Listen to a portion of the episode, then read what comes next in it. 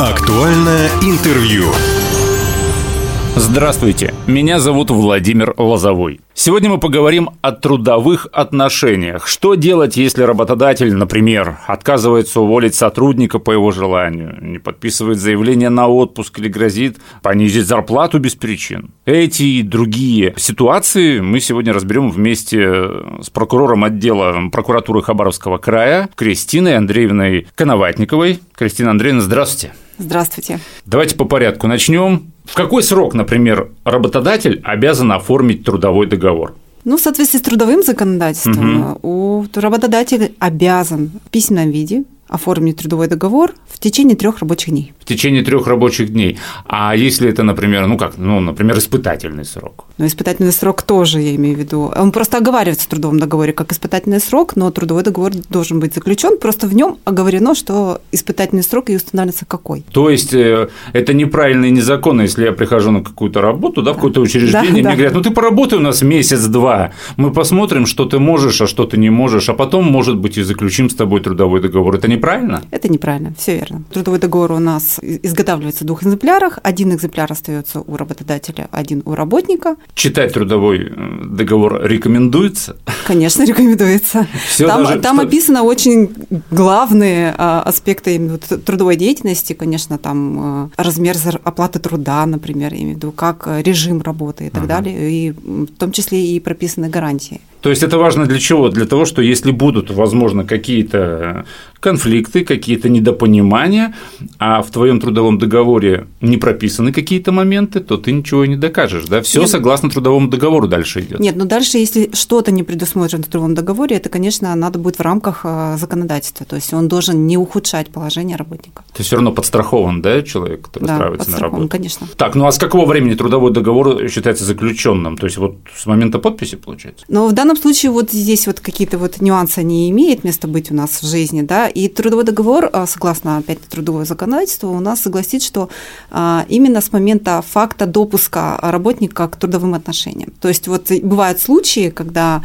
а, тебя допустили к работе, но трудовой договор там, соответственно, там какое-то там время не заключает. Вот именно факт допуска к работе является началом заключения трудового договора. Погодите, но вы только что сказали, что в течение трех дней обязаны... Э, но это в случае, если добро, э, добросовестно добросовестный у нас работодатель, а если недобросовестный? В случае, если работодатель уклоняется от заключения трудового договора, стоит обидеться и уйти, искать другую работу или можно куда-то обратиться? Ну, в данном случае вот мы сейчас именно в такой вопрос в контексте уже куда обращаться, да? Угу. Значит, значит, э, работник уже предпринимал какие-то меры для того, чтобы урегулировать, да, спор. То есть в данном случае он обращался к работодателю, скорее всего, да, для угу. того, чтобы заключить трудовой договор. И это уже конфликтная ситуация. Конечно же, мы рекомендуем, э, если есть конфликт и работодатель не идет э, добровольно, да, на его разрешение идти в Государственную инспекцию труда, а, в понятно. прокуратуру, да, и э, в суд.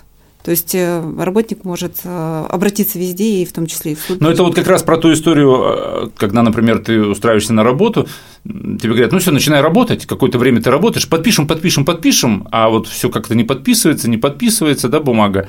И вот, допустим, человек месяц два, или два месяца поработал, и требует подписать с ним трудовой договор, и вот в этом случае уже можно обращаться, да? То есть, в принципе, факт того, а, что он работал эти два месяца без трудового договора, в принципе же уже можно доказать будет. Конечно, можно доказать. Это можно доказать э, с помощью имеющихся, допустим, у работника документов, да, то есть, возможно, там вам а, оформляли пропуск, давали какие-то документы, допустим, если это водитель, это… Ну, то есть, какие-то бумаги, документы, Документы, да, может акты. быть, форму, форму вам выдавали, в том числе свидетельские показания, говорящие о том, что вы приступили к осуществлению своей трудовой деятельности именно в тот день, а не когда работодателю угу, угу. заблагорассудилось поставить… То есть, если человек сам сможет доказать, что он действительно работал без трудового договора, а и что дальше?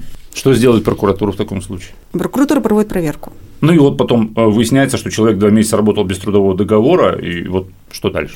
А, да, а дальше, если факты подтверждаются, тут предусмотрена и административная ответственность. А, то есть руководитель предприятия понесет административную ответственность да, в любом конечно. случае, да? Помимо оформления трудовых отношений, взыскания заработной платы, вот какие еще требования работник может заявить? Ну, как правило, у нас работник э, бывает вот э, в той ситуации, в которой он столкнулся, да, ему приходится доказывать и так далее, ставит только требования о том, что взыскать заработную плату, ну, она потому что актуальна работнику. Угу. Некоторые нюансы, вот, э, соответственно, опускаются. Это факт того, чтобы внести трудовую книжку запись, это все отчисления в пенсионные, медицинское, в том числе там налоговые. То есть мы подразумеваем, что работодатель добросовестный и это все сделает. Но, как правило, бывает, что и зачастую и э, не делают. То есть у нас э, в рамках обращения иска в суд, да, я имею в виду суд руководствует теми требованиями, которые изложены работникам, соответственно, за пределы суд не выходит. Поэтому в данном случае надо предусмотреть и себе гарантировать да, какие-то другие нюансы, которые необходимы в дальнейшем, да, там, подтверждении пенсионного стажа и так далее, чтобы отчисления все-таки были произведены. А бывает так, что после вот этих вот споров да, с работодателем, с привлечением прокуратуры, инспекции по труду, а, права восстановлены, он может еще подать э, какое-то заявление на компенсацию морального вреда? И этот э, момент э, законодатель тоже предусмотрел. Он, как мы уже говорим, и мы разбираем, да, у нас уже конфликтная ситуация. И ага. в любом случае обращение с иском в суд работника говорит о том, что он несет нравственные страдания, им приходится доказывать о том, что он работал, да, свидетельские показания, это все не безэмоционально. И, соответственно, предусмотрено, конечно, получение компенсации морального вреда. То есть он может подать заявление, и, собственно, потом суд уже рассмотрит, да? Эту да, ситуацию? ну, как правило, лучше его подавать с основными требованиями, которые… Сразу? Сразу же, да. Э, есть возможность потом получения компенсации морального вреда после рассмотрения, э, соответственно, спора в течение трех э, месяцев. Хочу еще просто поговорить о том, что вот как раз а, обращение с иском в суд у нас тоже есть сроки простой трудовой спор у нас, трехмесячный срок обращения с иском суд с момента, когда вы узнали, что ваши права были нарушены. Нарушены, да.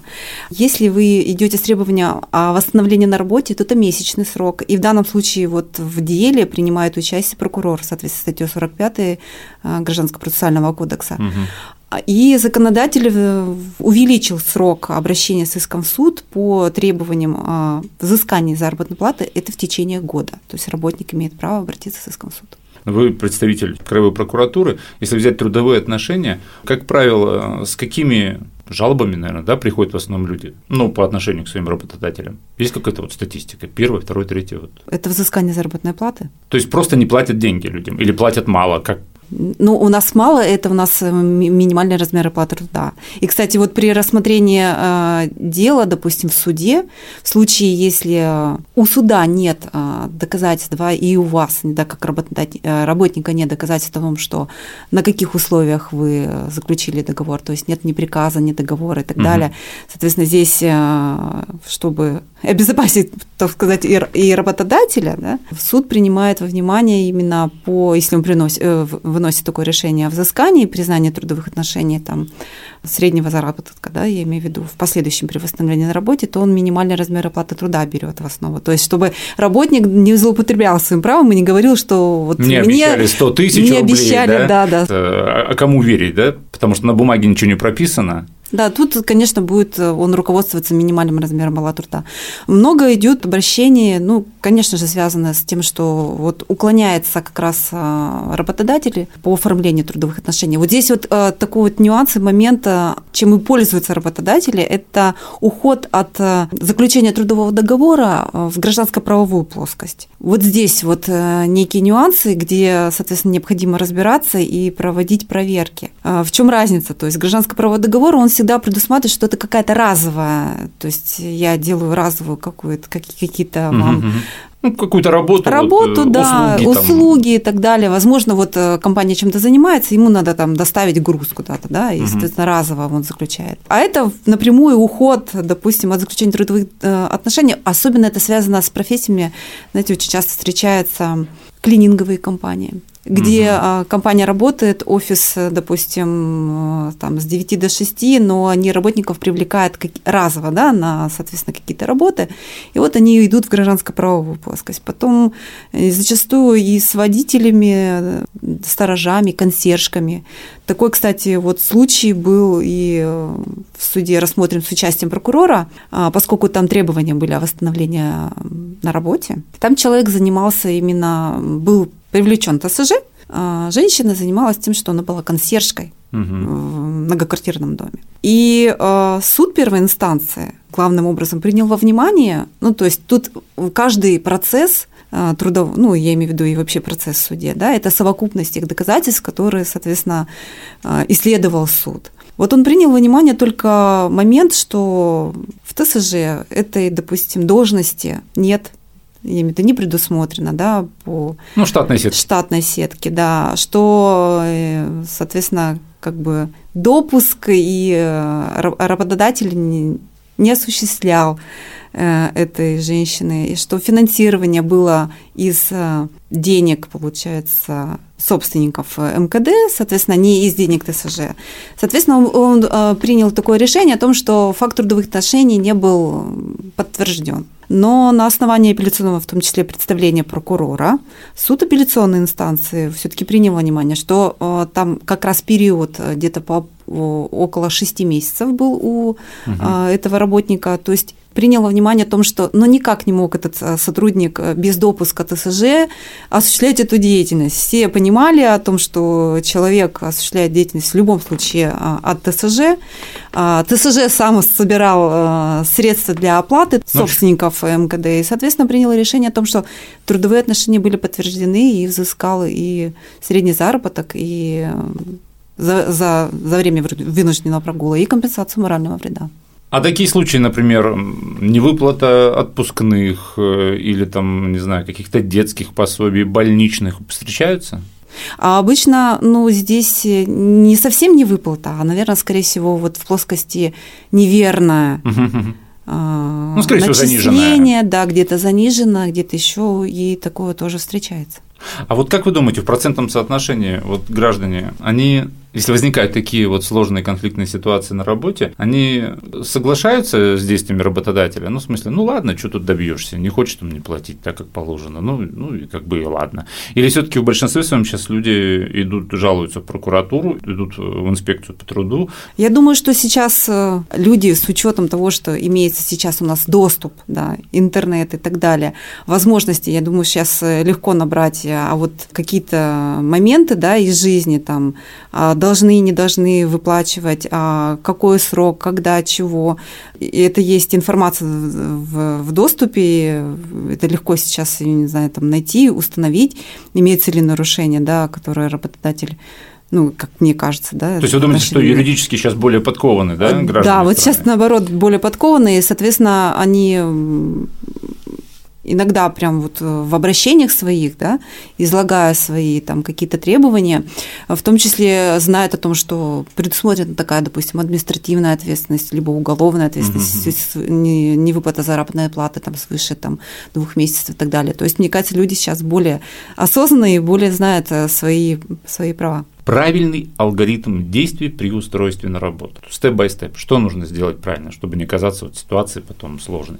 Во-первых, это сразу понимать. Если, соответственно, вы приходите на работу в какой-то, ну пусть э, разумный срок, даже пусть там три дня, как законодатель установил, да, там неделю, угу. то есть с вами не заключается трудовой договор, то есть никакие документы не подписываются и так далее. Я не думаю, что надо тратить на это время, потом свои силы, да, доказать о том, что ты работал и еще взыскать какую-то зарплату, то есть тратить свои силы, то я думаю, что, конечно, тут стоит уходить, и в любом случае об этом работодателю надо сообщать в Государственную инспекцию труда или в прокуратуру, даже если вы там, не собираетесь там, идти в суд отбороться там, о восстановлении на работе, но как-то сигнализировать, чтобы искоренять таких недобросовестных работодателей. А если, например, не платят зарплату, вот как вы думаете, какой разумный срок а, существует для того, чтобы подождать? Ну, говорят, ну, подождите, ну, завтра, завтра нет, ну, ну послезавтра заплачу. Ну, вот нет. Как вы думаете, какой существует разумный срок? Я думаю, что здесь невозможно какой-то разумный срок установить. Даже не могу сказать. То есть, если вот, допустим, не выплатили заработную плату, можно на Там за следующий каждый, день? На каждый день. За, вот если работодатель, в принципе, допустил задержку даже э, одного дня или два дня, угу. это административная ответственность у работодателя. Итак, сегодня мы говорили о трудовых отношениях. Напротив э, меня у микрофона а, была Кристина Андреевна Коноватникова, прокурор отдела прокуратуры Хабаровского края. Кристина Андреевна, спасибо, что пришли. Спасибо за внимание. Уважаемые друзья, все записи наших интервью есть на сайте Восток России. Восток России представлен во всех разрешенных социальных сетях. Всем самого хорошего. Актуальное интервью.